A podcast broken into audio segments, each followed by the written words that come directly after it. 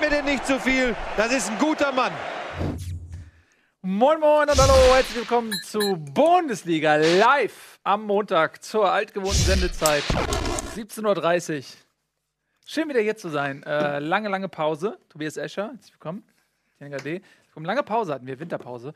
Du warst ähm, ewig. Ich war da. davor ewig nicht da und habe den Fehler gemacht, zurückzukommen, was sich prompt in den Ergebnissen wieder äh, gespiegelt hat. Da reden wir gleich drüber. Ähm, ja, wir freuen uns sehr, dass die Bundesliga wieder losgeht, dass der Ball wieder rollt, der Zauber wieder einsetzt, jedes Wochenende. Das ist ja quasi letzter Tag der Hinrunde. Nee, gestern war letzter Tag der Hinrunde. Ja, aber wir besprechen den letzten Tag der Hinrunde. Das stimmt. Genau, denn es ist quasi, ähm, diese Paarung ist eigentlich noch Teil der Hinrunde gewesen und sie hat aber ähm, nach, also im neuen Jahr stattgefunden.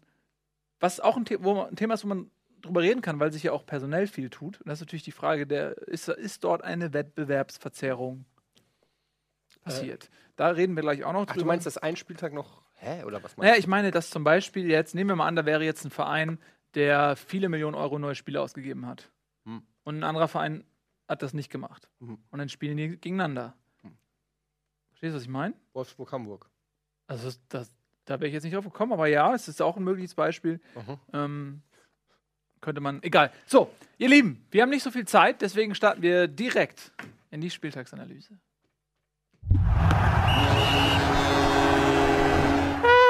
Da sind wir. Vieles passiert. Und wir fragen unseren Lieblings-Linksaußen, Tobias Escher. Bei euch ist er Rechtsaußen übrigens. So verwirrend. Ähm, welches Spiel Schön. möchtest du dir raussuchen? Achso. Können wir kurz über die Geschehnisse der Winterpause reden? Wenn du damit anfangen möchtest. Das. Ich bin es ja gewohnt, dass ich von euch äh, nicht kontaktiert werde normalerweise, beziehungsweise mit euch nichts zu tun habe, wenn ich nicht gerade hier stehe. Das stimmt. Ja. Und dann kam ich in der Winterpause, kam ich nach Hause, habe auf dem Handy gesehen, mhm. einen Anruf von Nils Bohnhof. Und ich habe mich gefreut. Ja. Da habe ich gefreut, dachte, Bohnhof. ja. Mhm. Da habe ich gefreut, dachte, ja, Nils ruft mich an, rufe mhm. ihn zurück er sagte, ja, ich habe dich nur kurz angerufen, wir müssen hier einen Trailer drehen. ich habe hier kurz dein Bild gebraucht. Ja, so war das. Aber so war das. das ist, bei uns ist alles authentisch. Also, Tobi, also selbst das wird nicht gefaked bei uns. Nee, nee. Tobi, du kannst mich jederzeit anrufen, wenn du willst. Das ist nett von dir, Lass dir einfach von der Buch Buchabteilung, von der Buchhandlung, von der, Buch von der Buchabteilung, von der Buchabteilung, im ersten Stock, der, der Buchhaltung, lässt du dir einfach die Nummer geben. Ich bin immer bis 18 Uhr erreichbar hier oben am Telefon. Ab 17.45 ja. 18 Uhr ist. Ja, schön, dass du da bist. Ähm, Gestern übrigens bin so. ich ähm, äh, wie eine coole Sau durch äh, die äh, Straße, nee, am Samstag war es, durch die Stadt gebrettert, mit meinem Wagen gecruised und habe natürlich wie immer Deutschlandradio Funk gehört. Und auf einmal äh, spricht dort ein junger Banause namens Tobias Escher. Was habe ich gesagt? Deutschlandradio Funk. Deutsch, Deutsch, Deutschlandfunk, was? Echt? DLF, ne? Deutschlandfunk? Ja. Deutschlandfunk. Stimmt, das ist gar kein R. Das ist ein stummes R. genau, und da äh, hast du ähm, äh, als Fußballexperte ein Statement, wirst du dafür eigentlich bezahlt? Dafür wird man bezahlt, tatsächlich. Echt? Ja. Kriegt man ein Gesprächshonorar, nennt sich das. kriegt man da so? Werde ich nicht verraten, aber es ist nicht wenig. Ja, Einfach nur, dass du mal so zwei Minuten deine Meinung zum Tatsächlich, diesmal war es ganz, äh, war es super nett, weil die, die Sendung war voll mit Themen. Ich war gefühlt fünf Minuten zugeschaltet. Mhm, habe ich gehört. Wurde auch irgendwann, wieder gehen. Irgendwann wurde es auch zu lang, muss ich sagen. Ja. Hab ich umgeschaltet auf. Nein. Nein, das war toll. Also hat mich sehr gefreut, dich, dich zu hören ähm, nach so langer Zeit. Ähm, hat mich sehr Hättest du ja auch mal so. anrufen können. Ja, ich hätte hab versucht durchzukommen bei Deutschlandradio, aber die haben mich nicht reingelassen. So, wir lassen uns mal ein bisschen jetzt über Fußball reden. Wir haben so wenig ähm, Zeit. Freiburg Bayern fangen wir an. Freiburg Bayern. Gut. Weil es das Freitagsspiel, das Free-TV-Spiel war. Ja. Das ja ein paar Leute gesehen haben vielleicht. Genau, es ist äh, 2 zu 1 ausgegangen für. Ah, das habe ich nicht geguckt, da habe ich Beans und Reiszahn geguckt. Du meinst Werwölfe? Werwölfe. Werwolf, Werwolf, ja. Genau. Meine ich, ja. ja, das ist aber auch eine sehr gute Sendung ja. gewesen. Ja. Deshalb habe ich sogar auf die Bayern verzichtet dafür. Zu Recht. Ja. Aber ich kann trotzdem sehr viel zu dem Spiel sagen. Wäre lustig, wenn das Wolfsburg-Spiel dann stattdessen gewesen wäre. So, äh, Tobi, bitte, Bayern. Was war das für ein Auftritt? Äh, glanzlos. Äh, was war das für ein Auftritt von, von Leistung her? Von, von Leistung her. nee, war ja früher, zu meiner, als ich jung war, war das ja immer so, die Bayern haben immer in der 93. Minute das Siegtor geschossen. Und dann kam Guardiola und hat ähm, Fußball in Schönheit mhm. zelebrieren lassen. Und jetzt ist Ancelotti da und auf einmal machen die das wieder in der 90. Minute. Ähm, was ist da los? Ich glaube, man kann es in einer Zahl bemessen. Freiburg ist 125,5 Kilometer gelaufen, alle Spieler zusammen. Das ist die zweithöchste Laufleistung der Saison, nur noch getoppt von Freiburg im Spiel gegen Schalke. Ähm, diese haben sie ja totgelaufen quasi. Also die sind ja von der ersten Minute an richtig Vollgas gegeben, haben immer zugestellt, immer zugestellt vorne und haben Bayern davor richtige Probleme gestellt. Ähm, man hat deutlich gemerkt, dass Thiago gefehlt hat, fand ich, weil das Spiel wieder sehr abhängig war von Alonso und den hat ähm, Freiburg sehr gut zugestellt und hat ihn auch sehr gut gestört. Und dann war es halt so ein Spiel, das so lange 1-1 stand und wo man halt schon dachte, okay, das geht jetzt irgendwie 1-1 aus, wenn nicht die Bayern wären, die dann in der 90. Minute noch so ein Ding auspacken können und dann ein Spiel, das eigentlich, das eigentlich ein 1-1 war, auch von allen Statistiken her, also jetzt nicht, nicht gerade Ballbesitz, aber Torschüsse und äh, Zweikampfquote und so weiter auf Unentschieden hinauslief. Das haben sie dann noch umgedreht mit ähm, Lewandowski. Mit einem ganz netten Türchen, sagen wir mal so. Sprich Statistiken an. 13, 11 Torschüsse für Bayern. 297 zu 882 gespielte Pässe. Das ist ja normal bei einem Bayern-Spiel. Ne? Aber 116 Fehlpässe bei Freiburg, 119 bei Bayern. Auch interessant. Ähm, 75% Ballbesitz. 56 Zweikampfquote für die Bayern. Und Oh, 11 1 56. Ecken. Also die Statistik. Aber die Torschüsse, also sie hatten beide gleich viele Torchancen, hatte man auch das Gefühl. Gerade in der ersten Halbzeit hatte Freiburg ja einige richtig gute Chancen, Mhm. wo sie richtig schnell nach vorne gespielt haben, richtig frech und das hat mir gefallen. Ja, Also- hat am Ende leider zu nicht mehr als äh, einer respektablen Leistung gereicht. Punkte gab es keine. Irgendwie habe ich das Gefühl, dass das so ein fast schon so ein Running Gag in der Bundesliga ist, dass äh, Vereine sehr gut gegen die Bayern spielen und am Ende die Bayern gewinnen. Und beide sind dann irgendwie immer so zufrieden, weil die Bayern haben die Punkte. Man wurde nicht abgeschlachtet. Ja, man, und, und die Mannschaften, die gegen die Bayern spielen, sagen immer, ja, wir haben aber gut, gut gesehen, gegen die Bayern kann man verlieren. Und am Ende sind es aber dann doch immer nur ein, zwei, drei Niederlagen, die die Bayern in der, in der Saison kriegen.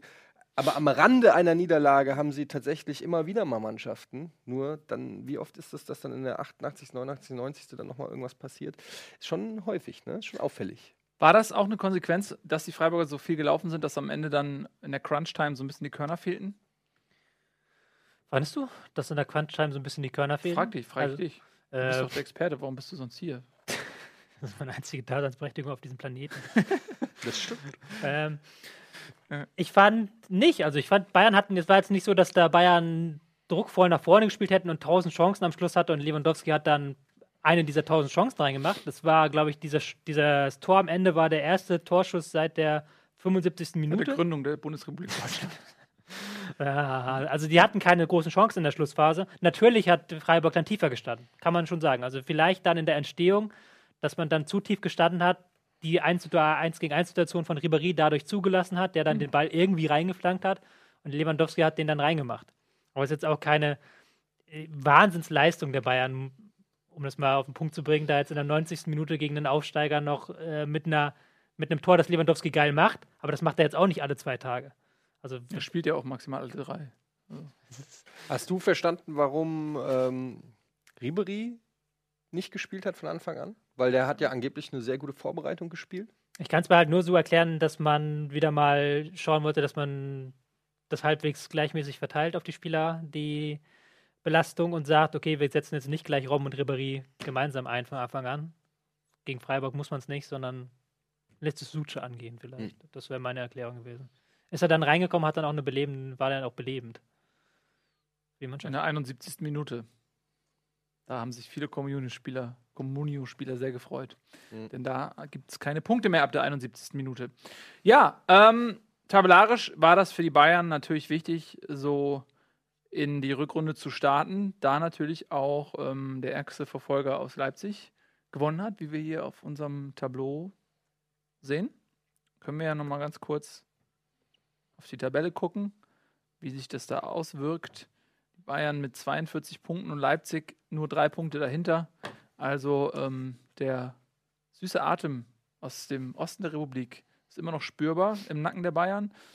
Ähm, kommen wir zum nächsten Spiel, Eddie. Ja, ähm, was könnte ich denn da nehmen? Hm, da nehme ich Leipzig gegen Eintracht Frankfurt. Obwohl ich das Spiel, ich war ja am Wochenende beim Pokerturnier bei Take TV und konnte das Spiel, hat man, hat mir das Laptop so hinten hingestellt. Das ist doch super, du konntest nach drei Minuten direkt Laptop runter. genau, so ungefähr war es auch. Und äh, ich hatte das Laptop hingestellt, habe kurz geguckt auf den Tisch, habe hingeguckt und sehe rote Karte für Radetzky. Da, ich schon, äh, da war schon die Stimmung am Arsch. Das ging dann äh, relativ schnell. Ähm, ich sehe gerade Werbung jetzt schon gleich. Ist das neu, dass wir nach so kurzer Zeit jetzt dann direkt bei Bundesliga Werbung machen? Weil Tja. das schaffe ich jetzt nicht in 15 Sekunden. Aber das ist doch super. Dann äh, ende doch auf einem ganz spektakulären Halbsatz. Mhm. Was dann geschah, Seht ihr gleich nach der Werbung. brachte mich zum Heulen.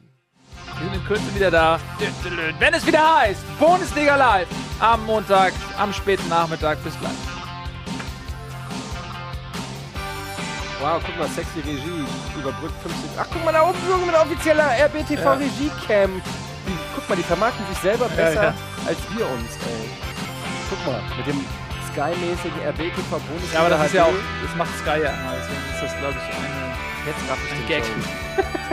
Okay.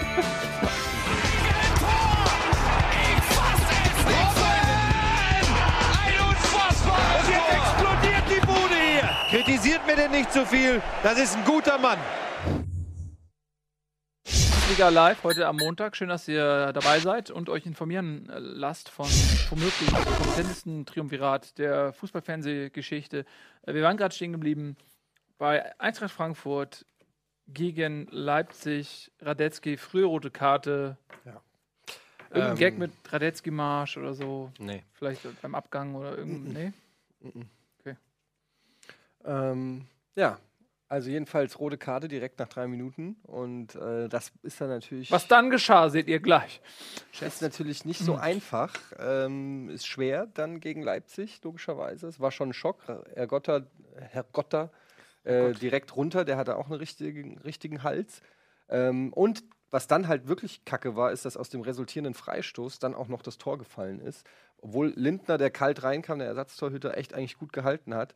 Dann der Abpraller ähm, doch noch im Tor gelandet. Also wirklich Worst-Case-Szenario direkt am Anfang. Und ähm, da haben sie sich dann im Prinzip auch nicht mehr von erholt, dass sie dann auch noch schlecht gespielt haben, ist, glaube ich, also ich kann das nicht so richtig äh, objektiv dann bewerten, weil ich glaube, es ist dann einfach unfassbar schwer ähm, und auch ein unheimlicher Downer nach der Rückrunde, nach der Vorbereitung, wo man sich so viel vornimmt und irgendwie mit Elan in die neue äh, Serie starten will, dann direkt mit so einer äh, Nackenklatsche äh, sozusagen loszulegen. Also insofern, äh, aber Leipzig war hochsouverän, also die hätten auch noch mehr Tore schießen können spielen wirklich einen geilen Fußball, kann man nicht anders sagen. Und ähm, ja, gut, für die Eintracht, ich denke, kann man, kann man das abhaken. Äh, die haben jetzt, glaube ich, fünf Auswärtsspiele in den ersten sechs Partien der Rückrunde.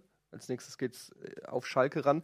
Muss man jetzt so ein bisschen aufpassen aus Eintracht-Sicht, dass man sich nicht alles direkt äh, kaputt macht, was man sich aufgebaut hat. Ich meine, die können eigentlich befreit aufspielen.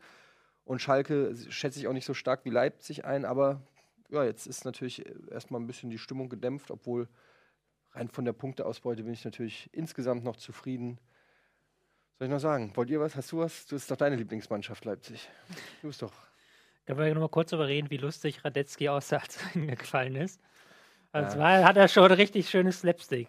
Es war auch, äh, es war auch wirklich wie- dumm. Es, ist irgendwie, es wirkte total unmotiviert, wie er da rausgeht. Und dann denkt er, sich, okay, kriege ich locker, dann rutscht er weg. Ja. Und dann siehst du halt richtig, wie es in ihm arbeitet.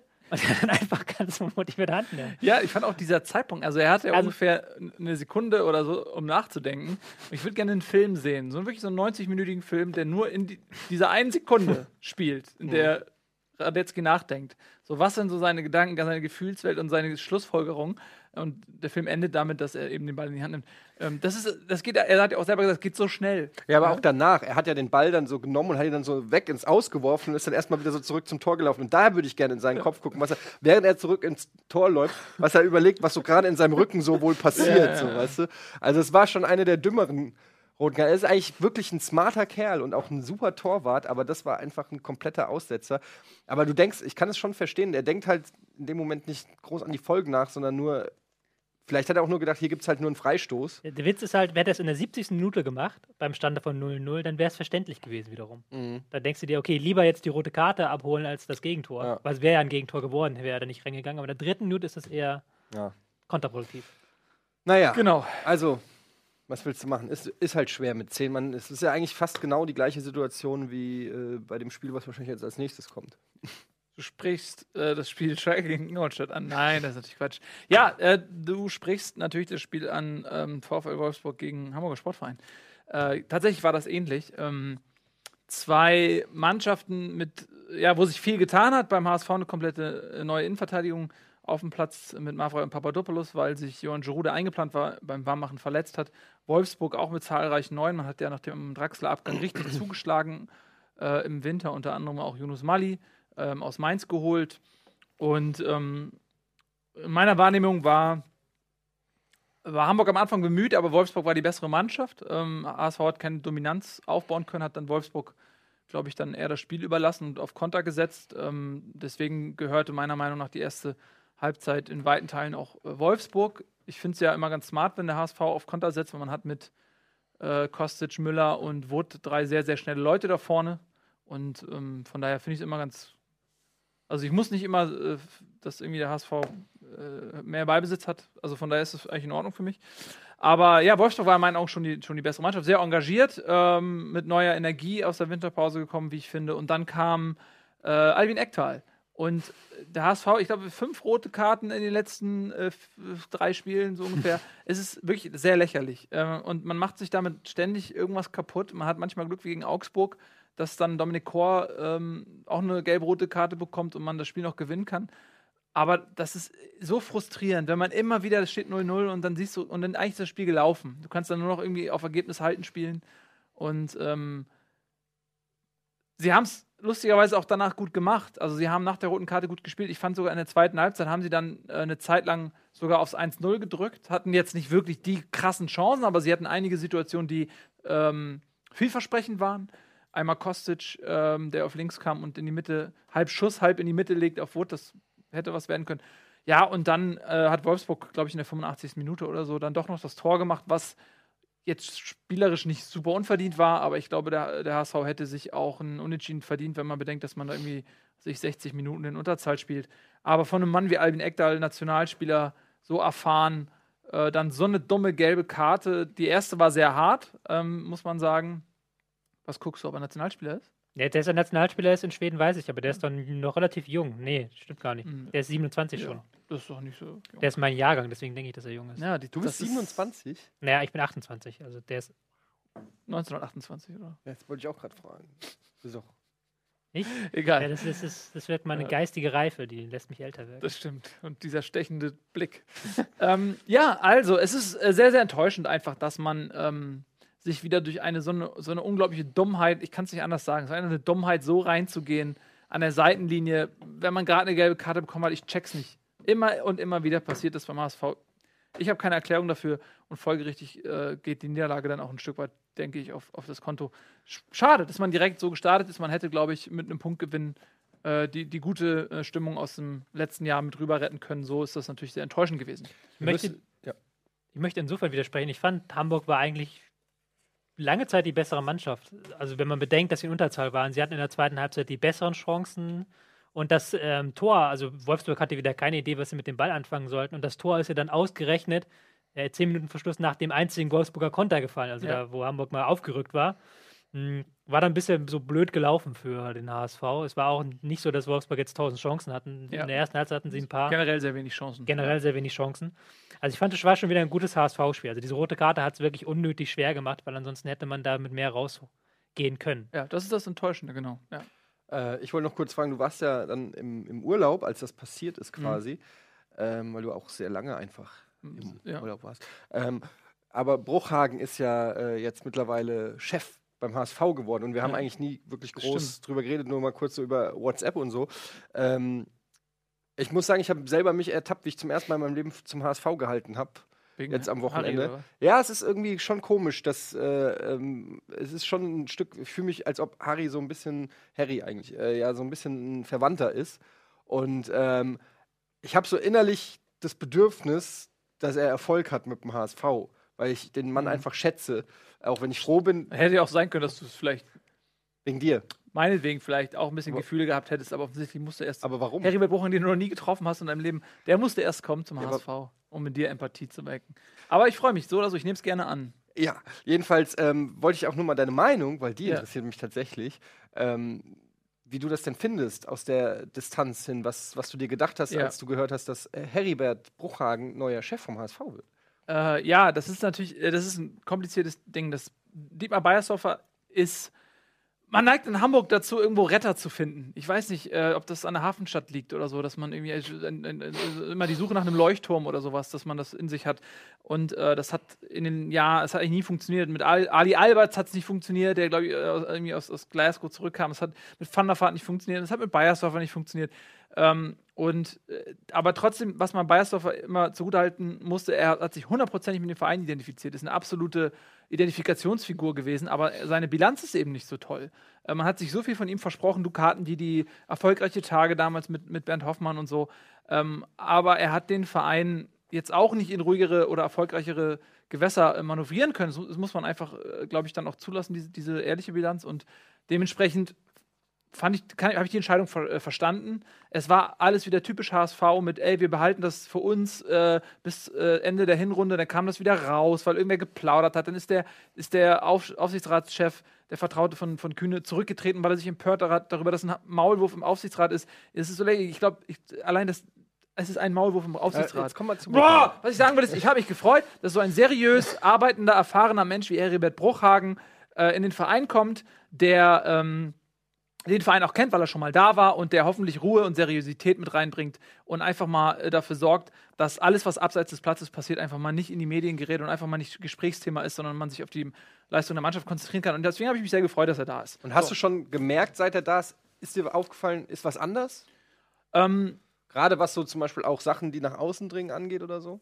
Ja, das ist natürlich jetzt eine sehr kurze Zeit. Ich habe schon das Gefühl, dass er mit seiner Eloquenz und seiner unaufgeregten Art und auch mit seiner Ehrlichkeit ähm, den, richtigen Ton trifft. Er stellt sich in der Pressekonferenz hin und sagt, ich muss Ihnen jetzt hier nicht erzählen, wie toll Hamburg ist und so weiter und so fort.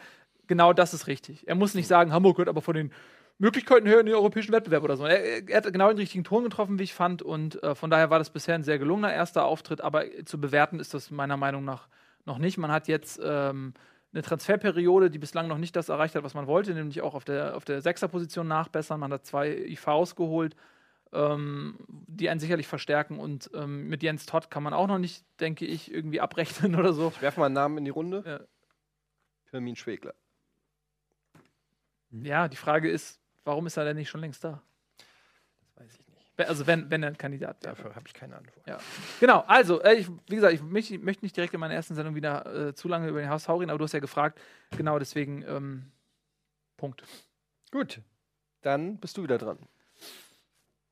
Ach, mit Auswohnen des Ja, Spiels. ja, Ähm, ja, ja. Hast du denn eigentlich was an der Taktiktafel? Du weißt, ich brauche das Mhm. auch aus meditativen Gründen.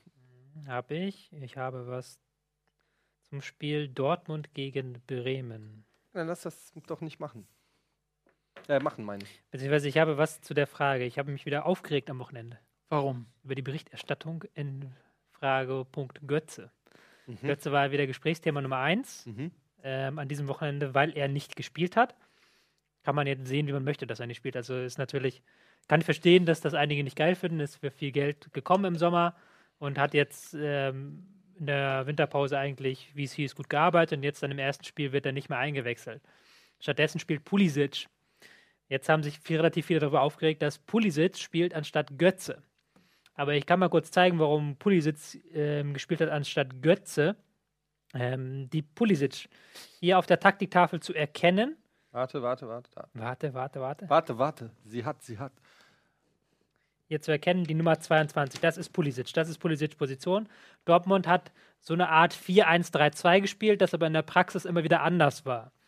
Und zwar ist das ähm, leicht geschehen, dass aus diesem 4-1-3-2 gegen den Ball mal so eine Fünferkette wurde, in der Pulisic dann rechts hinten eingerückt ist. Mhm. Ähm, um dann, wenn äh, Werder Bremen wieder sehr flügellastig angreift, um dann hinten die letzte Linie zu sichern. Es konnte aber auch sein im Angriff, dass mal aus äh, diesem 4, äh, 1 2 2 mal so ein 4-3-3 wird. Mit Pulisic hier auf rechts außen. Das bedeutet, wenn man das jetzt mal so schön grafisch veranschaulicht, äh, Pulisic war auf rechts derjenige, der von vorne nach hinten immer wieder sprinten musste. Und dann hier mit dieser tollen grafischen Darstellung zu sehen, diesen kompletten Raum abdecken musste. Mhm. Und wenn man jetzt mal so sich überlegt, was ist Götze für ein Spielertyp? Götze ist weder ein Spielertyp, der besonders, also er ist schon laufstark, aber er ist niemand, den du jetzt den Flügel rauf und runter jagst. Kein er ist Sprinter. kein Sprinter, er ist niemand, den du defensiv in eine Fünferkette stellen würdest, weil er defensiv stark wäre. Wenn, dann wäre er überhaupt was für den Posten gewesen, ähm, den, den hier die Nummer 23, das ist klar, äh, Kagawa oder Castro gehabt hätte. Da hätte man ihn vielleicht aufstellen können. Aber Pulisic hat eine völlig andere taktische Rolle gespielt. Insofern lässt sich auch nicht sagen, dass Pulisic jetzt Götze vorgezogen wurde. Na gut, aber die Frage könnte ja auch sein. Ja, aber es war ähm, auch Also in dem Diskurs, wenn man sich diese Sendung anguckt, dann hieß es oft, Pulisic spielt, aber Götze nicht. Aber Pulisic Ja, gut, aber- Welche Sendung du war auch das? aber ganz kurz, du kannst ja auch die Frage Doppelpass oder was weiß ich Du nicht. kannst ja auch die Frage stellen und sagen, also wenn ein Spieler so gut ist, dass klar ist, dass er spielt, dann wird das System ja auch so angepasst, dass der Spieler spielt. Ja, Also gut, offensichtlich ist Götze nicht in so einer Verfassung oder von so einer Qualität für Tuchel, dass er sagt, der Junge muss spielen und dann finden wir auch ein System, wo er passt. Also ein Weltklasse-Spieler spielt. Andererseits ist ein Kagawa so viel schlechter als ein Götze? Oder? Ne, Es gab mal Zeiten, da würde ich schon sagen, dass dann, also dass Götze da. Du kannst Ja, es halt, du kannst es halt immer, du kannst es halt in diesem Fall kannst du es austauschen, wie du möchtest. Also entweder sitzt ein Kagawa auf der Bank oder es sitzt ein Castro auf der Bank oder ein Schürle auf der Bank oder ein Dembele saß ja sogar auch auf der Bank. Ja, weil er angeschlagen war. Ja, ist aber noch gekommen, oder? Er ist noch eingewechselt worden, aber es hieß, er ge- geht nicht für 90 Minuten, weil er angeschlagen ist. Und er saß halt auch auf der Bank. Und du hast halt, wenn du diesen Kader hast, sitzt immer irgendjemand auf der Bank.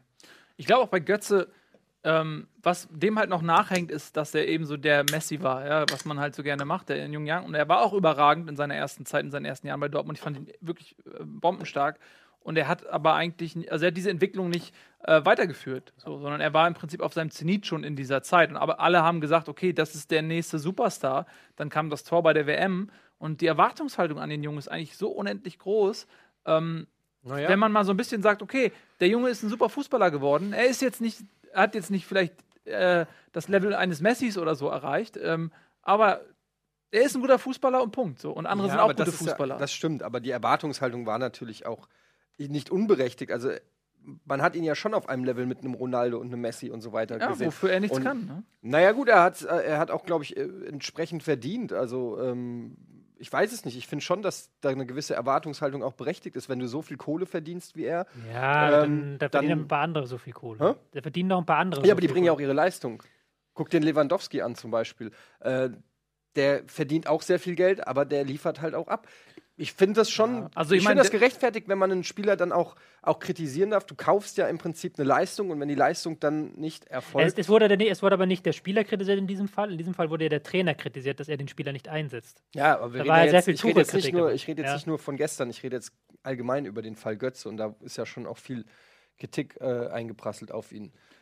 Also, Also ich, ähm, finde, ich finde, wenn, wenn ein Spieler äh, einen Vertrag bekommt, dann jeder versucht für sich das Maximum rauszuholen. Und wenn die Bayern oder auch Dortmund äh, das Potenzial in ihm sehen und das bezahlen, dann, dann denke ich mal, ist das in erster Linie auch nicht sein Fehler, weil das wird eh zwischen den Beratern und den Vereinen und so weiter ausgehandelt. Er will nur wahrscheinlich das Beste, was er kriegen kann.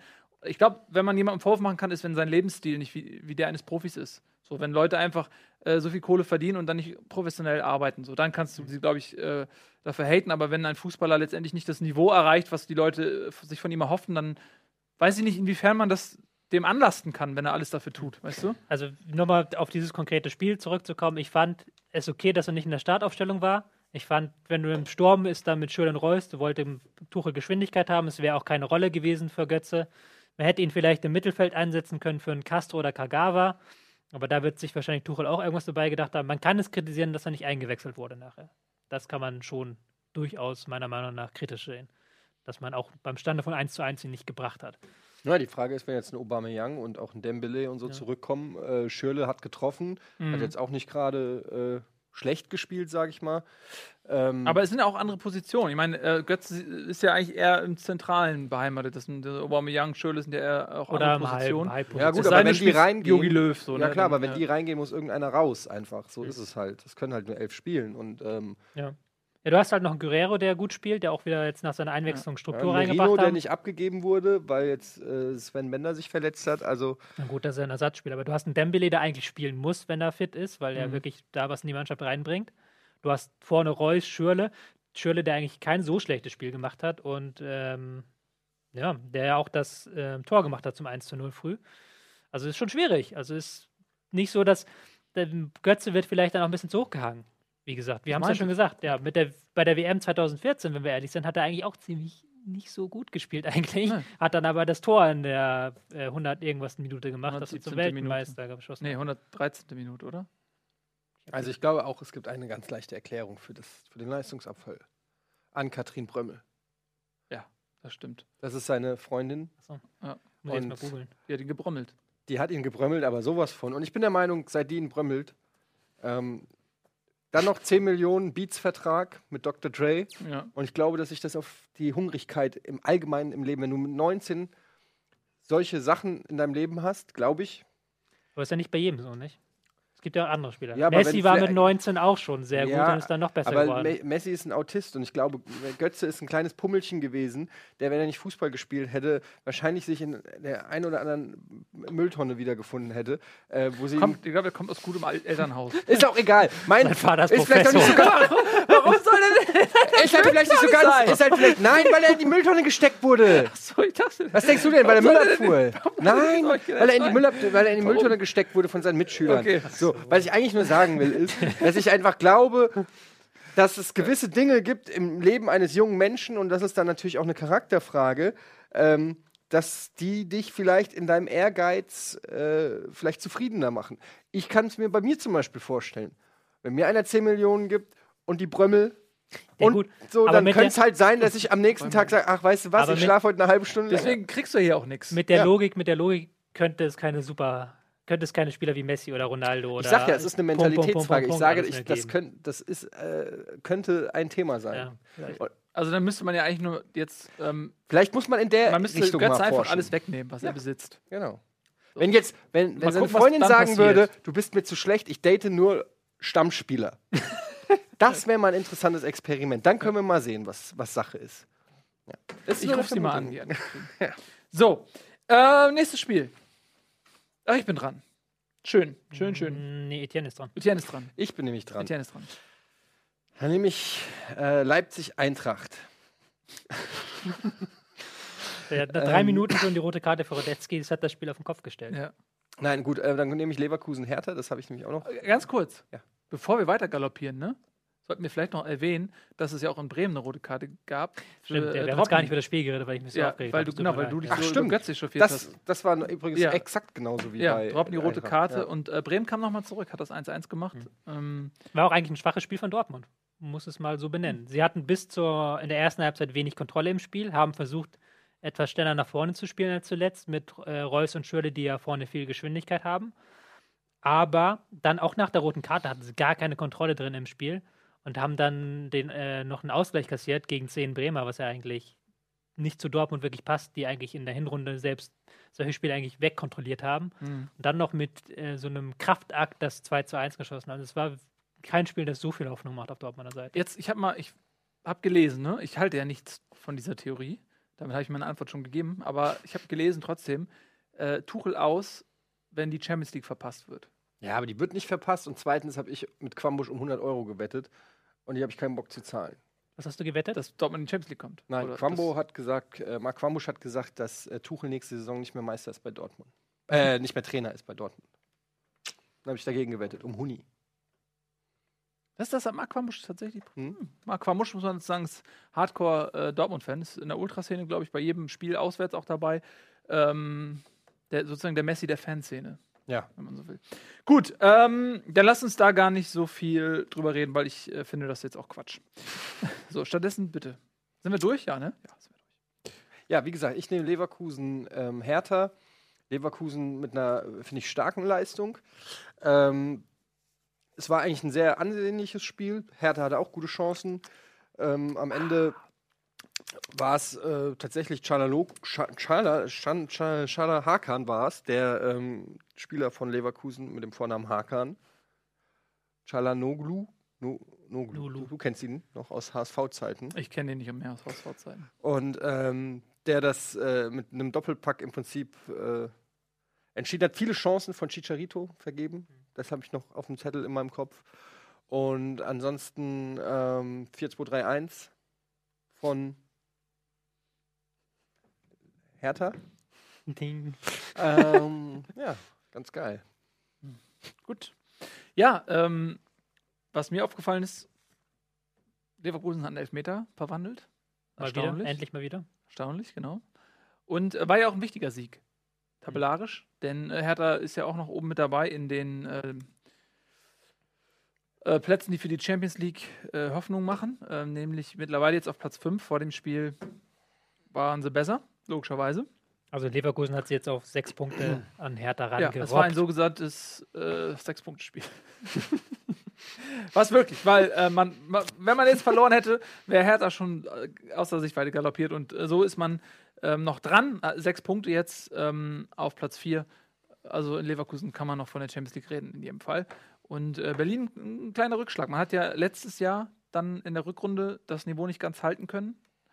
Was erwartet uns dieses Jahr aus Berlin? Die wollen es besser machen dieses Jahr, haben sie ja groß angekündigt. Das erste Spiel hat jetzt nicht die größte Hoffnung gemacht, ähm, weil Hertha hatte ein paar gute Phasen. Äh, spätestens dann, als Leverkusen sich nach dem 2-1 in der Schlussphase etwas zurückzog. Aber allgemein hat da so ein bisschen die Biederkeit überwogen. Gerade wenn Leverkusen passiv war, hatte Hertha nicht viele Ideen, das zu knacken. Mhm. Ähm, ja, aber es ist jetzt auch eigentlich so, dass Hertha punktet ja am liebsten gegen schwächere Mannschaften. Und Bayer Leverkusen ist eigentlich zumindest vom eigenen Anspruch her und dann auch vom Tempo her eine Spitzenmannschaft. In dem Sinne weiß ich noch nicht, ob das so, was das gilt, dieses Spiel. Aber es war auf jeden Fall nicht die stärkste Hertha der Leistung dieser Saison. Gut, aber Leverkusen, die ja auch so ein bisschen gestruggelt haben, haben vielleicht auch wieder zurück in die Spur gefunden. Da gab es ja ein bisschen Trubel in der Winterpause auch um Chicharito. Ähm, angeblich ist er in der Mannschaft isoliert, zu egoistisch, wollte den Verein verlassen und so weiter. Ähm, aber man hat schon das Gefühl gehabt, die haben sich in der Winterpause eher positiv gesammelt, als dass es da zerfallen ist alles, ne? Ja, haben ja auch einen schönen Jubel da gemacht mit dem Rasen, wo sie den. den diesen türkischen Kochjubel oder was? Ich habe den nicht verstanden, den Jubel, aber. Das war, das war, das war wir haben Ach, das, türkischen ja, Koch gefeiert damit oder so. Ist das internationales Zeichen für türkischer Koch? Nee, aber nee, das ist nur das Tor gemacht. Wir haben das Bild original bei unserer Counter-Strike Team Limited WhatsApp-Gruppe von dem türkischen Koch. Das hat, glaube ich, auch einer aus Gunnar oder so hat es gemacht. Das ist irgend so ein Running Gag gerade im Internet. Das ist irgend so ein türkischer Koch, der halt mega krass die Sachen irgendwie immer hier so runterrieseln lässt ins Essen und es offensichtlich sehr geil schmeckt, obwohl es keiner beurteilen kann, weil alle, alle nur die Videos kennen. Aber ähm, was ich noch sagen wollte, ist äh, Dragovic. Ja. Den ich ja bei Comunio in weiser Voraussicht gekauft habe, dass er eine hervorragende Vorbereitung spielt. Ähm, zum ersten Mal, glaube ich, in der Stammelf, äh, Startelf. Und dann nach fünf Minuten verletzt raus. Nun, ähm, 12, für 12 Millionen gekauft worden vor der Saison. Ja. Aber der wird schon als, schon als Vorgriff so ein bisschen auf den Top-Rack-Abgang. Genau. Ähm, der wird auch nächste Saison, glaube ich, der wird seine ja. Spiele machen. Ähm, aber es ist natürlich auch an Toprack und Tar vorbeizukommen auch nicht so einfach. Er war ja schon vorbei. Nur dann wurde er verletzt ja. Wurde er verletzt ausgewechselt. Wie schwer ist die Verletzung? Was hat er? Muskelfaserriss, vermutlich. Ist noch nicht hundertprozentig. Ich erwarte noch die Ergebnisse von der Kernspintomographie, aber ich habe ihn vorsichtshalber schon heute verkauft. Ich habe nämlich gehört, dass es Entwarnung gab. Nein. Stattdessen haben sich Toprak und Tar verletzt beim Zweikampf untereinander. Mhm. Haben sie auf sich geschossen. das ist nicht lustig. So, ähm, ich habe dem eigentlich nicht mehr so viel hinzuzufügen. Wir müssen uns, glaube ich, ein bisschen beeilen, sonst kommen wir nicht mehr durch. Ähm, ich mache mal das nächste Spiel. Seid ihr damit mhm. einverstanden? Mhm. Was haben wir denn hier noch Schönes? Nehme ich mal ähm, was Langweiliges. Mainz gegen Köln. Dann frühstücken wir das schnell. Es sind ja noch diverse 0-0s. Ja, äh, Mainz das wird gegen. hier übrigens falsch angezeigt, liebe Regie. Da wird Mainz gegen Bremen. Das muss natürlich Mainz gegen Köln. Der Gunnar heißen. hat immer nur Bremen im Kopf, deshalb. Genau, äh, ja, Mainz ähm, Abgang Mali natürlich in der Winterpause zu verkraften und ähm, bei Köln ein Bittenkurt, der zurück war. Risse ist noch nicht wieder dabei, ne? Aber Bittenkurt wurde eingewechselt zumindest. Äh, auch ein wichtiger Mann in der Anfangsphase der Saison. Und natürlich ohne äh, Mavrei, dem äh, besten Innenverteidiger der Hinrunde. Ich glaube, laut Kickernoten, glaube ich.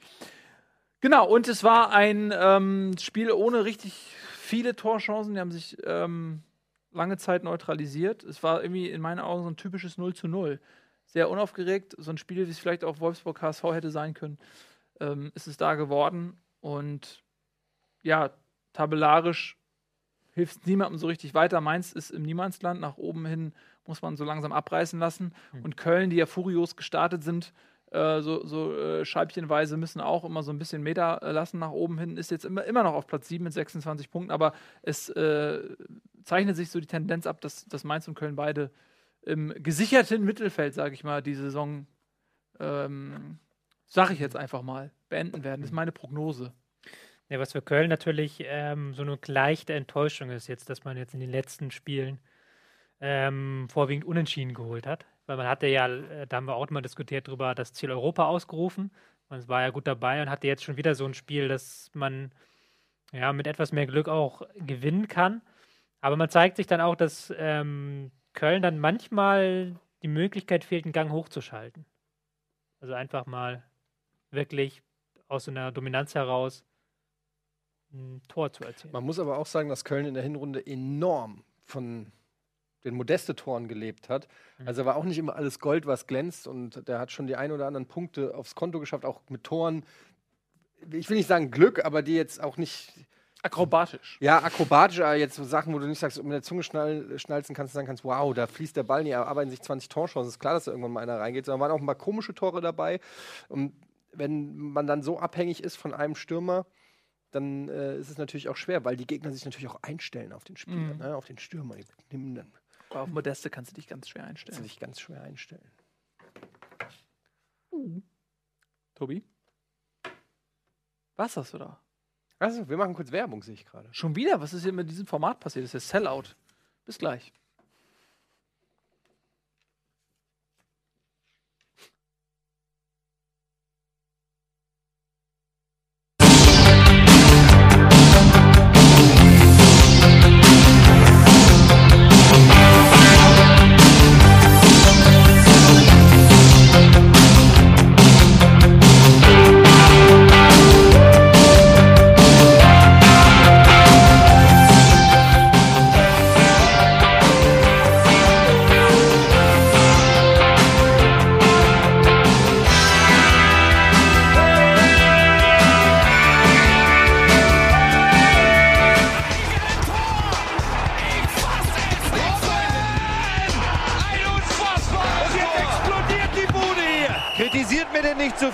Das ist ein guter Mann.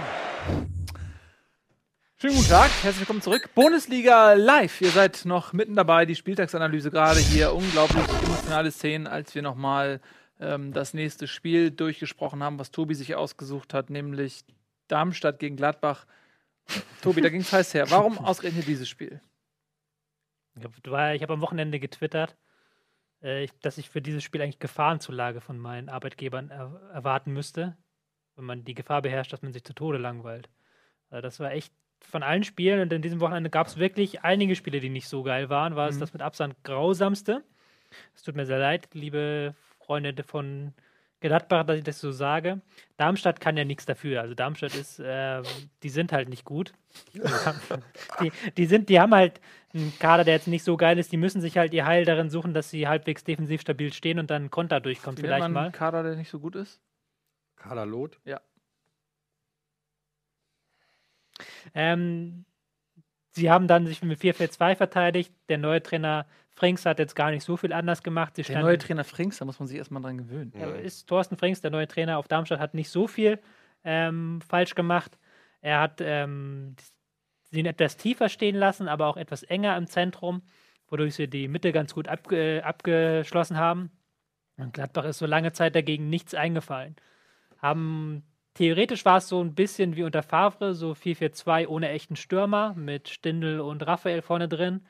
In der Praxis habe ich mehr Wolfsburg als Favre gesehen, weil sie doch immer abwechselnd einen Sechser fallen gelassen, haben sie viel über die Flügel gespielt, weil sie durchs Zentrum nicht durchgekommen sind, was relativ sinnlos war, weil in der Mitte niemand stand, den, auf den man hätte flanken können.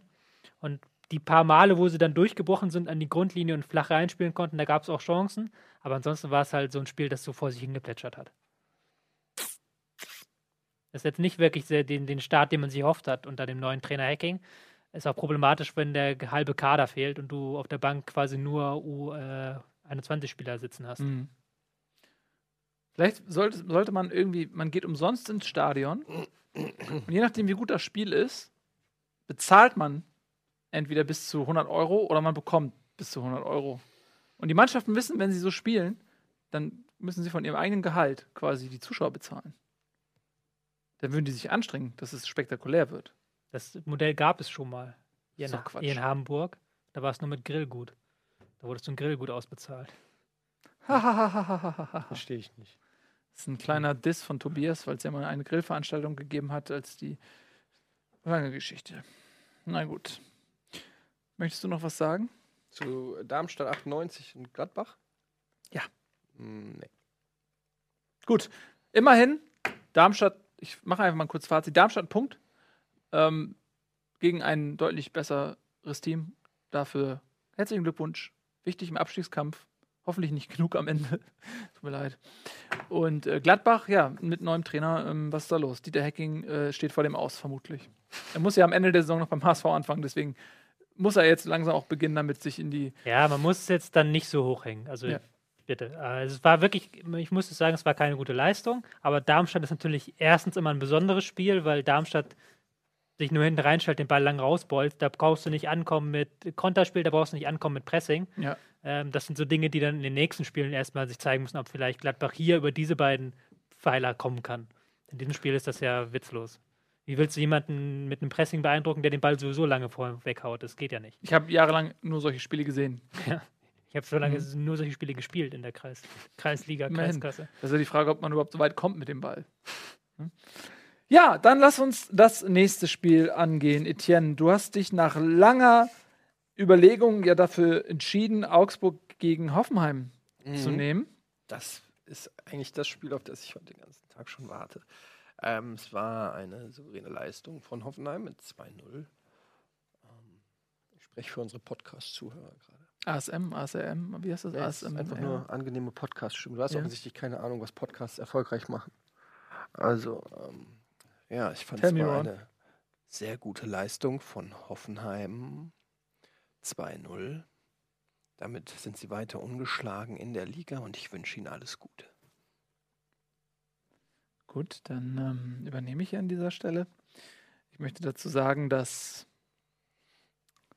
Augsburg dieses Spiel verloren hat, ausschließlich aufgrund der zwei Gegentreffer, die sie erhalten haben gegen die Turn- und Spielgemeinschaft, Sportgemeinschaft Hoffenheim. Und ähm, die Frage ist, stand Sandro Wagner im Abseits, Tobias? Worauf beziehst du dich jetzt auf welche Auf das Szene? Tor von Sandro Wagner. Stand Das er da im. Abseits? Welches Tor von Sandro Wagner?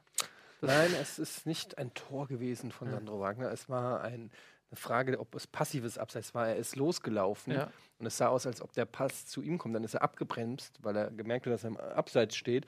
Und ähm, der andere Spieler, wer war es? Sandro Wagner. Äh, Uth hat den Ball bekommen, auf Kramaric Genau, geflankt. Uth hat den Ball bekommen. Und ich habe auch in dieser Situation gedacht, als Torhüter würde mich das schon verwirren, wenn ein Sandro Wagner angestürmt kommt, dann plötzlich stehen bleibt und der andere den übernimmt. Es, es, es ist eigentlich abseits gewesen, würde ich auch sagen. Weil er ist so dahin gelaufen, dass der Gegenspieler hätte denken müssen, dass er zum Ball geht. Selbst wenn er es nicht tut, hat er durch sein zum Ball laufen den Gegens die Gegenspieler, die Viererkette provoziert, eine bestimmte Haltung einzunehmen, als ob er zum Ball laufen würde. Das sehe ich nämlich auch so. So. Im Endeffekt, aber jetzt, bevor wir jetzt sagen, Hoffenheim das Ding nur wegen dem Schiedsrichter gewonnen, ist natürlich Quatsch. Äh, Augsburg hatte in der ersten Halbzeit sehr aggressiv gespielt. Hoffenheim hat äh, sehr ballbesitzorientiert gespielt.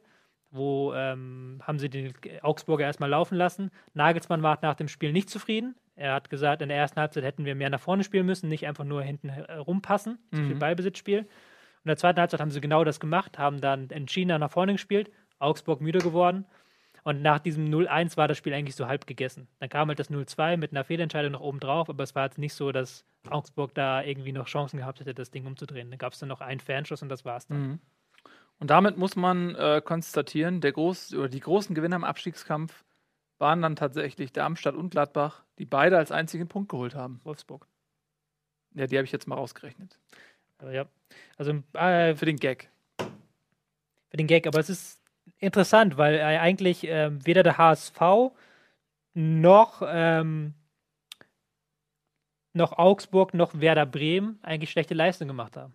Also gerade ähm, Augsburg hat in der ersten Halbzeit sehr aggressiv gespielt, Werder hat auch ein ganz gutes Pressing gespielt, haben Mhm. auch sehr aggressiv vorne gestört. Also das waren auch Hamburg haben ja auch äh, eine gute Leistung gezeigt. Also es ist mal wieder so, dass ich weiß nicht, wer da absteigen soll diese Saison da unten, weil die alle in den letzten Wochen eine richtig gute Formkurve zeigen. Ja, Ja, aber du musst Hamburg. letztendlich auch die Punkte holen und ich denke, dass die drei, die jetzt auf 18, 17, 16 stehen, das mindestens Blendet zwei doch von mal denen. die Tabelle ein, wenn ihr Mindestens zwei von denen am Ende da auch stehen werden. Sag ich mal jetzt einfach. die Tabelle mal sehen hier.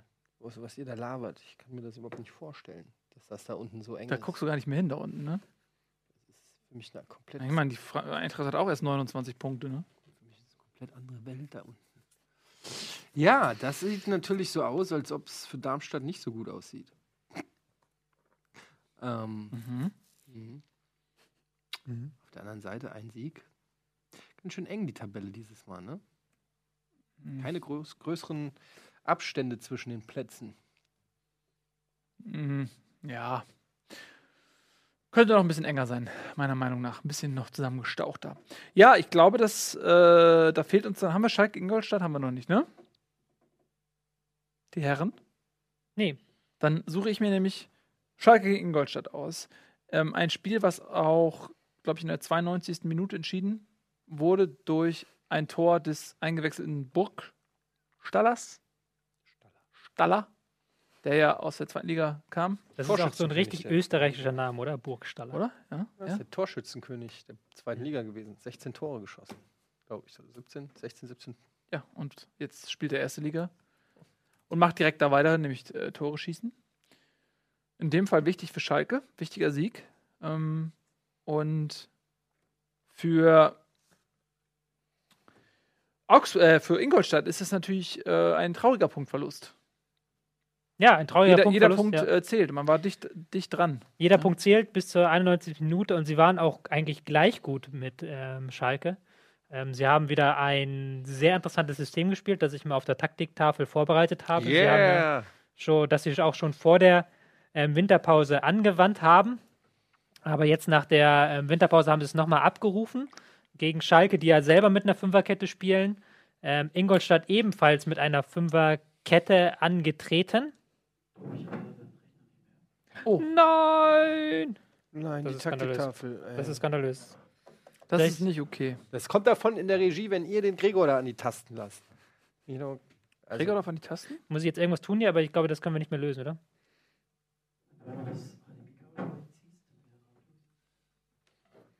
Wir haben technische Schwierigkeiten. Habt ihr so ein Bild mit technischen Schwierigkeiten, das man einblendet oder so? Nee, das ist äh, dauerhaft bei uns. Ach so, das das ist der Name RBTV steht da für technische Schwierigkeiten. Ja, mit TV. Wir Ja. stehen für technische Schwierigkeiten. Es ist irgendwas passiert hier. Es explodiert der Rechner. Ja. Also sie haben Ich auf jeden Fall, geschnieselt. Guck mir das mal an. sie haben auf jeden Fall mit Oh einer ja. schönen, schönen Fünferkette gespielt. Die Ingolstädter hier zu sehen in Weiß. Ja. Ähm, in Blau Schalke, die ebenfalls mit einer Fünferkette gespielt haben. Was das Spannende am System ist, das kann ich auch. Oh, da haben wir es. Da haben wir es. Sehr gut.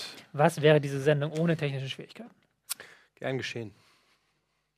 So, erzähl doch mal. Fünferkette, bei Fünferkette. Schalke und Fünferkette. Fünferkette, auch bei Ingolstadt. Das sieht jetzt erstmal 5-4-1 ist grundsätzlich ein System, das erstens sehr defensiv ist und zweitens natürlich den ganzen Raum abdeckt. Du hast hinten eine Fünferkette, die kann sehr breit verteidigen, da kannst du die Außenverteidiger sehr weit rausschieben.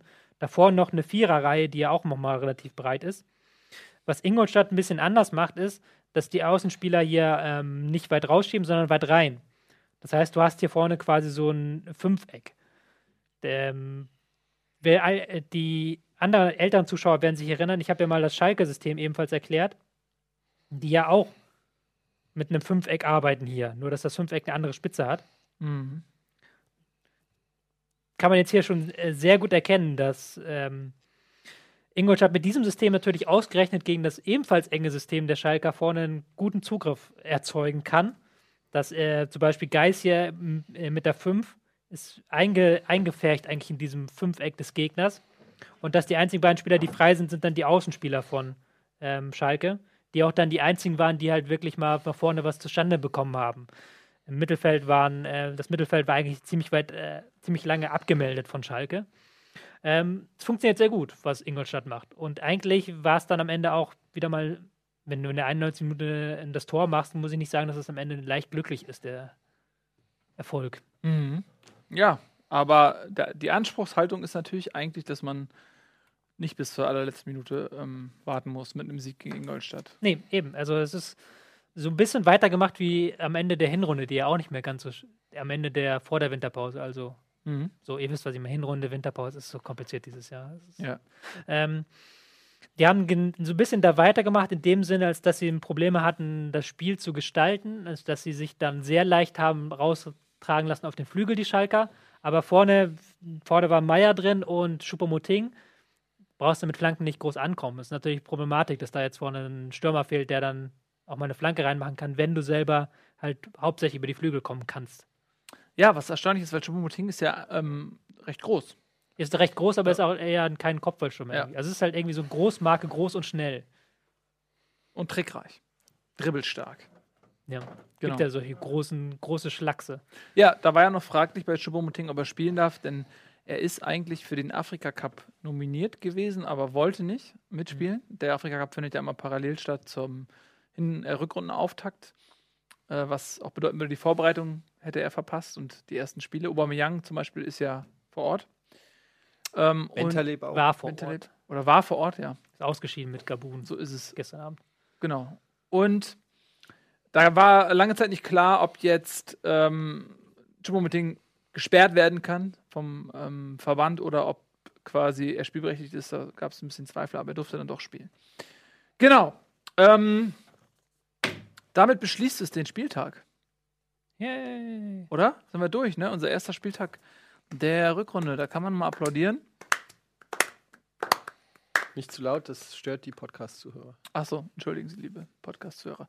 Ja, und Tabelle haben wir eingeblendet. Sehen wir hier nochmal zur Erinnerung. Also Bayern, Leipzig gewonnen, Hoffenheim gewonnen, Dortmund gewonnen, ähm, Hertha und Frankfurt verloren, Köln Punkte gelassen. Der erste, der wieder gewonnen hat, ist dann Leverkusen. Also die ersten vier haben ähm,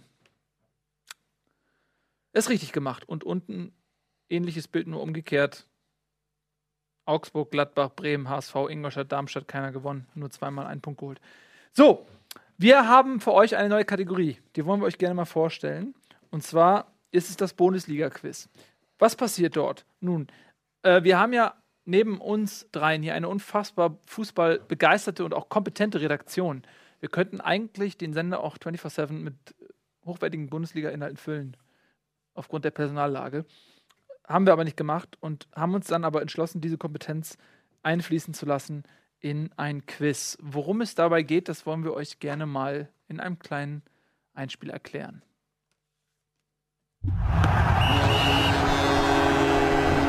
Ja, ich erkläre heute mal wieder einen, einen kleinen Fußballbegriff. Mal gucken, was ich denn heute.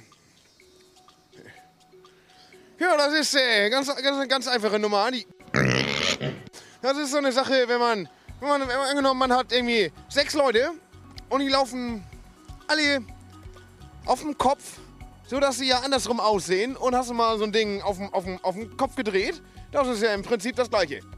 Also wenn du, wenn du, wenn du, wenn du, wenn du, wenn du, wenn, oder wenn du, eigentlich ist das auch, wenn du ein volles Team hast und du fährst dir zwei rote Karten ein, ist das ja eigentlich falsch und dadurch wird es dann dazu.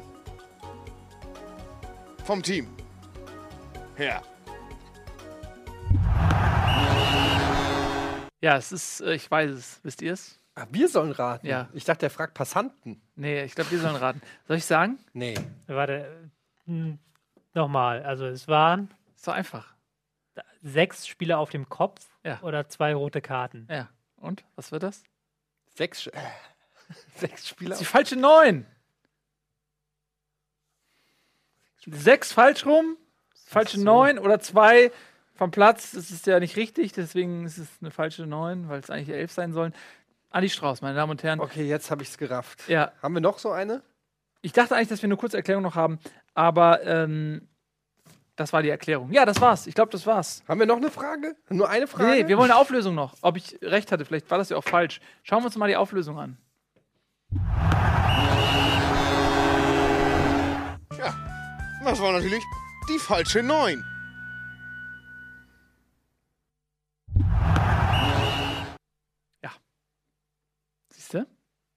Das, das machen wir jetzt jede Woche. Weil das macht Spaß. Ihr, ihr seid richtig begeistert, ne? Ihr wisst überhaupt nicht, was gerade passiert ist. Naja, Ja, man hat so das Gefühl, gerade wenn man gecheckt hat, dass man in der Competition ist, ist die Competition auch schon wieder aus. Aber gut. Ähm, So ist das manchmal. so ist das 1 manchmal. zu 0 zu 0 für Nils. Ach, wir zählen? Okay, wir zählen das. Nice. 1 zu 0. Die Saison könnte jetzt beendet sein. Das war unsere Kategorie. Leider muss ich euch mitteilen, dass unsere allseits beliebte Kategorie äh, Bund Bundesliga-Quiz eingestellt wird und ähm, wir den Meister küren. Der bekommt ein Steak Essen von den anderen beiden bezahlt. Ja, also lasst uns noch ein paar über ein paar Dinge sprechen, die passiert sind in der Winterpause. Ähm, Julian Draxler hat, äh, ha, das konnte man nicht erwarten, Wolfsburg verlassen und ist nach Paris, hat da direkt mit zwei Toren äh, auf sich aufmerksam gemacht, eins in der Liga, eins in der Copa del Rey, im französischen Pokal oder was das war. Was war Copa das? del Rey ist Spanien. Ich weiß Junge. noch nicht, wie der in Frankreich heißt. Tut mir leid. Deswegen sage ich ja. Gebord du France. Ja, aber Coupe de France heißt der, glaube ich, tatsächlich. France. Ja. Ähm, Das muss ich jetzt googeln. Sonst kann ich heute noch nicht schlafen. Coup de France. Französischer Fußballpokal. Coup de France, ja, Coup, tatsächlich. Coup de France. Coup de France, der Das, Fußball. Fran- der französische Paarhufer. Coup de France. Wusstest du das oder hast du es gerade oder kannst du Französisch? Je peux pas français. Très bien. Ich dachte, das ist die Kuh vom Franz Beckenbauer. Je m'appelle Nils, j'habite au Heinrichstraße. Sag mal, gehst du du- auch auf andere Gags ein oder Was? Entschuldigung, ich war doch bei dem anderen Gag. Was? Jetzt, zelebrierst du deine Gags ich einfach war noch da Minuten bei dem lang? Gag und dann kommt der Gag. Was ist denn der Gag? Sag dir nochmal. Nee, jetzt ist es vorbei. Wie Wie war denn jetzt der Gag? Willst du noch über Draxler Alter, ich reden geh oder jetzt auf nicht? YouTube und guck in der Rückspielfunktion deinen fucking Gag an. Das ist ja völlig Ja, da bin lächerlich. ich mal gespannt, ob das klappt. So. Der ähm, Draxler ist gegangen. Das, wisst, das hat jetzt niemand überrascht, glaube ich, hier, der das verfolgt hat, diese Hinrunde. Es ist dann auch so ein bisschen traurig, ähm, vielleicht. Also, ich bin ja normalerweise kein Kritiker davon, aber wenn natürlich ein Spieler vor der Saison sagt, er will gehen und dann ähm, geht er und zeigt dann tatsächlich sofort bessere Leistung als zuvor, dann ist das schon, naja, er hat es geschafft, sozusagen seinen Transfer zu, durchzubekommen und hat jetzt auch in Paris eine gute neue Mannschaft gefunden. Aber oh, ist ganz schön hart. Er kickt natürlich auch in einer ganz schönen Gurkenliga jetzt, muss man sagen. Also ich finde, zu Paris Saint-Germain wechseln ist natürlich so. Ähm, Ja, die haben natürlich, die, also die französische Liga ist nicht so stark wie die Bundesliga und Paris Saint-Germain ist mit Abstand der krasseste Verein da. aber Ähm, momentan, Ist, du gehst dahin, um, um, um easy ein bisschen die Gegner wegzuschießen. ja, aber momentan ist Paris ja so ein bisschen hinten dran. Wir müssen ja noch. Ja, gibt es trotzdem nur ein oder zwei ernsthafte Konkurrenten. Momentan ist ja Lucien Favre derjenige, der die französische Liga von hinten aufräumt mit seinen ähm, meiner Mannschaft Nizza. Und ich glaube, ich habe jetzt die Tabelle hier, Monaco ist auch noch vor den Paris Saint-Germain. Also die spielen eine relativ, eine Übergangssaison, sagen wir mal, mit ihrem neuen Trainer Unai Emery. Ähm, die müssen, die kriegen ein bisschen Lack diese Saison, ausnahmsweise mal. Hm. Also normalerweise stimmt das schon, ja, aber in dieser Saison ist es äh, schwierig für Paris. Deswegen haben sie auch jetzt Draxler geholt, weil sie gemerkt haben, nach dem Ibrahimovic-Abgang fehlt uns vorne irgendwie so ein bisschen was. Fehlt uns auch so ein bisschen äh, eine Prise Unberechenbarkeit, da ist sehr viel hintenrum gespielt worden. Okay. Habe ich auch gelernt jetzt tatsächlich neulich bei dem Spiel von Paris Saint-Germain. Da hat Verratti hat ähm, den Ball am 16er, der Ball lag auf dem Boden und er hat ihn zum Torwart zurückgeköpft. Also er ist runtergegangen auf den Boden, hat ihn zurückgeköpft, der Torwart hat ihn aufgenommen. Hat dann die gelbe Karte gesehen. Hm? Ist das jetzt verboten? Das ist eine Unsportlichkeit. Ach so, ja, okay. Er, er, ohne Bedrängnis. Das war jetzt nicht aus der Situation. Nee, das war nicht die sondern Situation. Er hat einfach den Ball den Torwart Ja. geben wollen. Quasi. Ja, ja, Das okay. war, ja, gut. Naja, aber er wollte wahrscheinlich, dass der Torwart den Ball aufnehmen kann. ja, ja, eben, genau. Deswegen hat das ja gemacht. Damit hat er aber diese Regel umgangen, quasi Ja. die Rückpassregel. Und das ist un eine Unsportlichkeit. Das war mir auch nicht bekannt bis jetzt. Aber äh, das sah bestimmt lustig aus, wenn er sich dann. Oder hat er ihn sich so hochgehalten? Nee, der hat euch auf den Boden gelegt und hat Wieso hat er ihn sich denn nicht hochgehalten? musste Ferrati fragen. Naja, gut. So, dann äh, Bayern hat Bartstuber ausgeliehen. Ähm, Nee, Verliehen. Entschuldigung, Ferdinand an Schalke. Mhm. Mhm, mhm. Mhm. Hat aber gleichzeitig natürlich verlängert bei den Bayern. Musste er, also. Ist eine Das ist Verstärkung. eine Win-Win-Situation, Ja. würde ich sagen, weil er würde jetzt wahrscheinlich beim Bayern nicht viel spielen, wobei die ja jetzt auch nicht überdick besetzt sind in der Innenverteidigung, ne, muss man auch so sagen. Ähm, Ja. Die haben ja Boateng, Hummels, Martinez. Ja, Boat- Martinez und Boateng Alaba spielt ja auch äh, Verteidiger unter. Ja, es ging aber jetzt nicht darum, wer da alles theoretisch spielen kann, sondern er ist ausgebildeter Innenverteidiger. Ja. Boateng ist angeschlagen. Und äh, ja, wie gesagt, dann haben sie zurzeit dann zwei richtige Verteidiger, es Nur- ist schon okay, wenn ich sage, dass Bartstuber da vielleicht auch zu Einsatzzeiten kommt. Dann müsst ihr zwei Klugscheißer nicht immer von links und rechts kommen, als ob ich Ja, hier das Ding ist ja- Scheiße erzähle. Dass das Werde ich aber sauer langsam hier. Alaba hat, also man hat es ja schon gesehen vor der Winterpause, als Ancelotti einen Alaba auf der Innenverteidigerposition einen fitten Bartstuber vorgezogen hat, dass Bartstuber da momentan keine Zukunft hat bei den Bayern. So. Deswegen hat er verlängert. Deshalb hat er verlängert und ist aber auch gewechselt, weil er wahrscheinlich auch gedacht hat, Ja. die Chancen sind größer bei Schalke. Trotzdem Er konnte ja nur, so ist zurzeit die Diskussion Er konnte in ja- München, dass sie zu wenig Innenverteidiger haben. er konnte ja nur wechseln, weil er verlängert hat. Bleib mal kurz stehen, wo du genau bist. ja. Ähm, ich glaube, das ist ihm gut, wenn er mal regelmäßig spielt, der Junge. Ne? Der Was ja dem Jungen fehlt, ist mal ein Kreuzbandriss im linken Bein. Das kann man ja machen. Ton Tonja Harding hat Zeit, habe ich gehört. Den rafft keiner mehr, den Joke. Der Wer den so- Joke so rafft, 80s. bitte in den Comments sagen, dass man den gerafft hat. So, dann ähm, Timothy Kolotschitschak. Kolotschitschak. Kolotschitschak. Kolotschitschak. Kolotschitschak. Kolotschitschak. Kolotschitschak. Kolotschitschak. Ist gewechselt von Sevilla nach Gladbach. Saß nur auf der Bank, hat noch keine Minute gespielt. Richtig? Fehleinkauf? Fragezeichen. Ja, er ist ja auch erst vor nicht allzu langer Zeit gekommen und hat dann ähm, erstmal auf der Bank Platz nehmen müssen, ja. Weil auch weil ähm, Hacking sich entschieden hat, nicht die Fünferkette einzusetzen, die man zuletzt getestet hatte, sondern auf Viererkette gesetzt hat und da waren dann die Plätze alle besetzt in der Verteidigung. Ähm, inwiefern hat Hacking jetzt eine Systemumstellung ähm, zu André Schubert vollzogen? André Schubert hat ja viel mit Fünferkette gespielt, ne? Ja. Hat er auch mal auf den Außen dann defensiv stark? Was war auch mal das Problem von Patrick Herrmann, dass er quasi in diesem System nicht so richtig ähm, hereingefunden hat, weil du eben ähm, ja auch defensiv starke Außen brauchst in der Fünferkette. Ist das bei Hacking jetzt anders oder erwartest du, dass es auch in, in Zukunft so sein wird? Mm, Ja, Hacking ist eigentlich ein Trainer, der sein ganzes Leben lang auf Viererkette gesetzt hat. In Wolfsburg hat er jetzt vor der Saison auch Fünferkette getestet, um sie dann in der Saison nicht einzusetzen. Also es erinnert mich jetzt so ein bisschen dran, die Vorbereitung von Gladbach, weil man da auch äh, ein, zwei Mal einen Test mit einer Fünferkette gespielt hat und auch mal ein 4-3-3 ausprobiert hat und am Ende doch bei diesem, ich sag mal, Standard 4-2-3-1, 4-4-2 gelandet ist. Mm, Da bin ich noch gespannt, was man macht. Eigentlich ist ja auch Hacking ein Trainer, das hat man auch jetzt wieder gegen Darmstadt gesehen, der viel über die Flügel spielen lässt. Und da fehlt halt Gladbach einfach ein Spieler, der vorne mal ein Kopfballtor machen kann. Also die besten Zeiten waren ja bei ähm, Wolfsburg, als vorne Bastos Mhm. wirklich seinen Lauf hat und als De Bruyne dahinter gezaubert Ja, hat. ja. Das dahinter hat man, also, aber das vorne drin hat man nicht bei Gladbach. Da bin ich gespannt, Ja. wie weit sich Hacking umstellen kann. Gut, da fehlt dann vielleicht das Personal ganz vorne drin. Ja, Yunus Malle, die haben wir angesprochen, äh, war ja auch schon mal letztes Jahr in der Winterpause wechselwillig. Damals hat Dortmund angeklopft, äh, jetzt ist es Wolfsburg geworden. Verstärkung, zumal ja auch die Davi ähm, sehr verletzungsanfällig ist. Wird zwar bald wieder zurückkommen, aber bei die Davi weiß man leider nie, wie lange ähm, er dann spielen kann. Das ist schon krass, dass sie, also im Prinzip sieht man auch hier, sie suchen jemanden, wie du es gerade gesagt hast, der in De Bruynes Fußstapfen treten kann, quasi ein Spielmacher. Ähm, das haben sie gehofft, dass sie das mit Didavi äh, geschafft haben. Mhm. Sind dann natürlich auch Risiko eingegangen. Didavi ist ein klasse Kicker, wenn er denn mal spielen kann, aber der hat natürlich äh, Glasknochen. Und ähm, Mali jetzt dann sicherlich ein guter Spieler. Äh, nicht umsonst auch bei Dortmund fast äh, gelandet. Letzte Saison, was man so hört.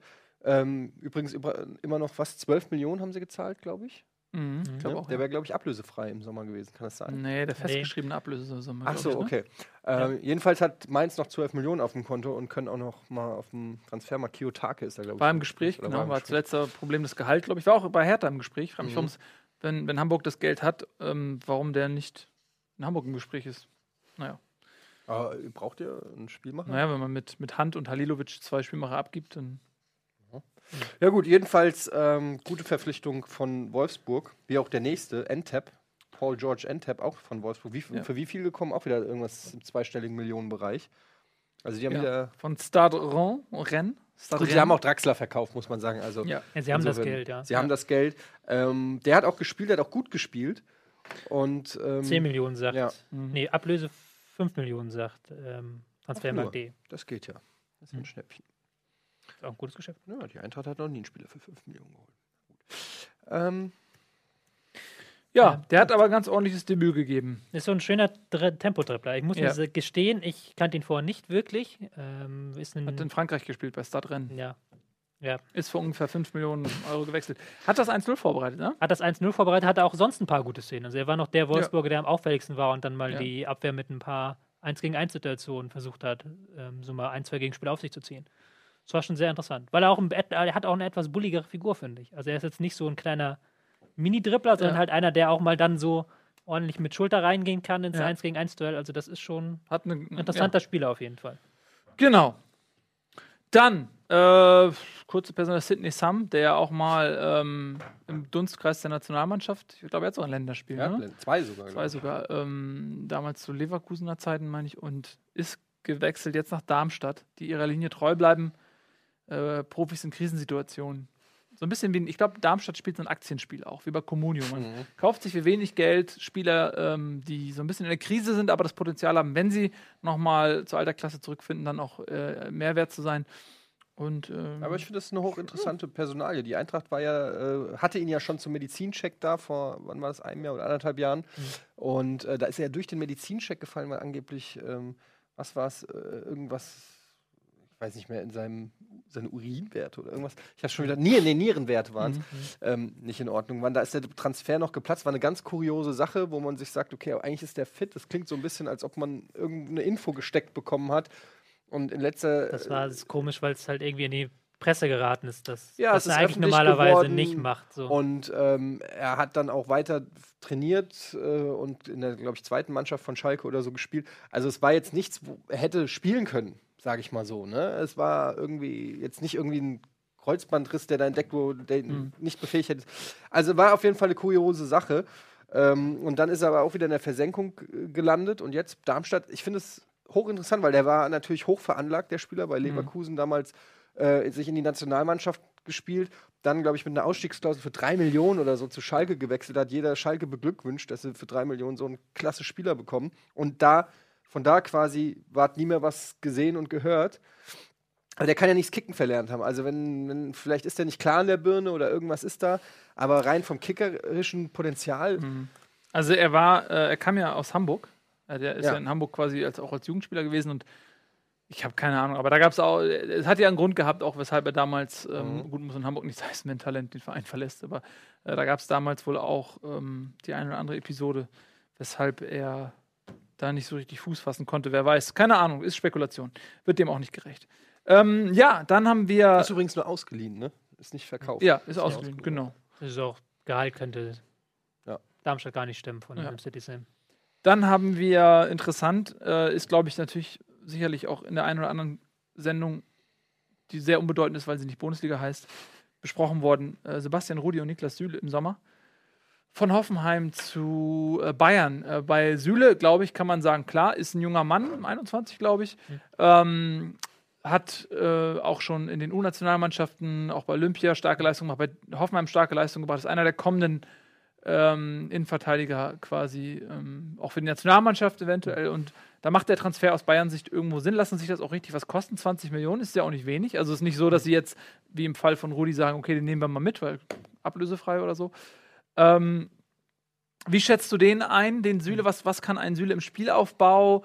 Äh, wo hat er seine Stärken? Ja, ich müsste dazu zu diesem ganzen Komplex sagen, Rudi und Süle, weil die normal die vorherrschende Geschichte ist ja quasi, dass die Leute finden Rudi einen komischen Transfer und Süle einen tollen Transfer. ist so. umgekehrt. Ich, ich sehe es so ein bisschen umgekehrt, weil Süle ist so, ist, halte ich für ein Riesentalent. Also der hat unglaublich viel Sicherheit im Spielaufbau und ein sehr gutes Auge und auch gegen den Ball ist er, ist er unglaublich wach und wachsam und ähm, passt. Kante auch.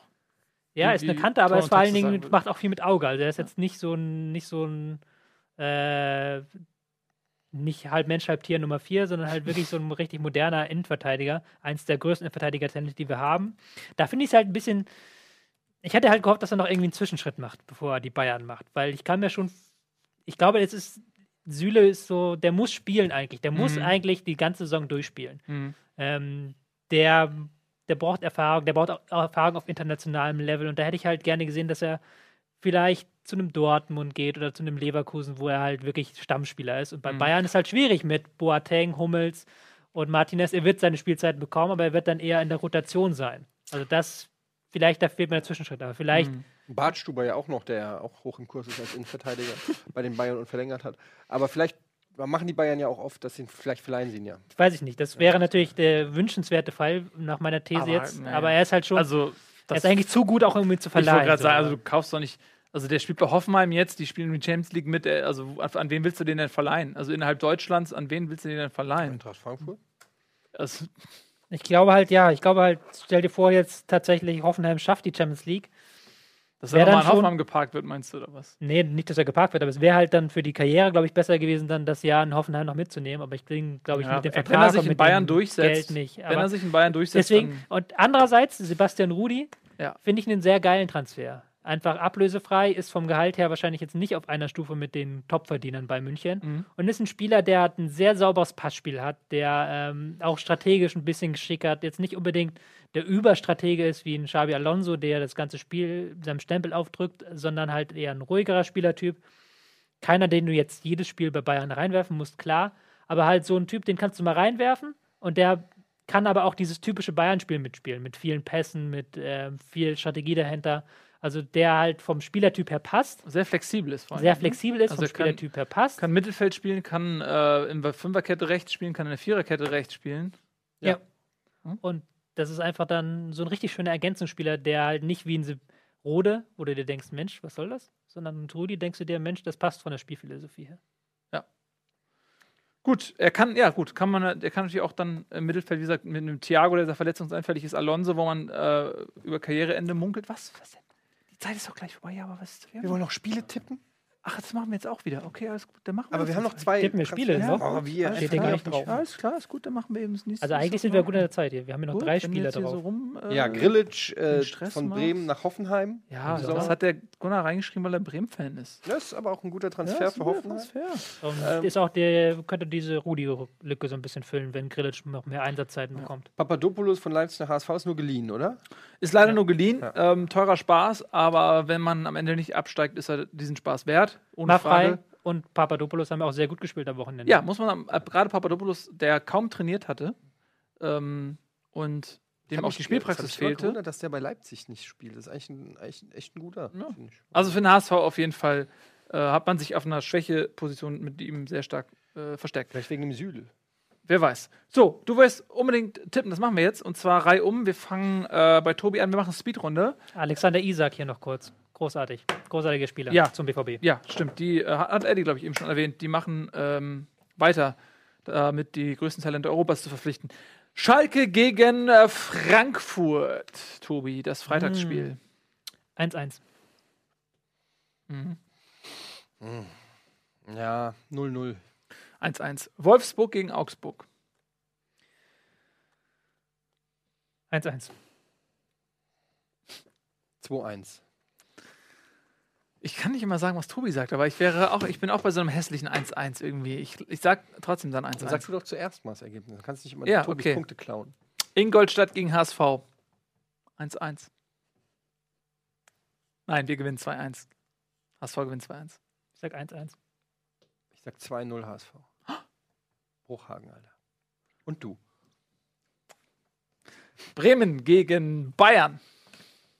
Ach, ich darf anfangen. 1 zu 3. 1 zu 3 sage ich auch. Ja, ist ein schöner Tipp. Schöner Tipp. Sehr gut gemacht. Hm, Nee, nee, nee. Ich glaube nicht, dass Bremen Tor schießt. Äh, deshalb sag ich ähm, 3-0 für Bayern. Hm? Ja. Darmstadt gegen Köln.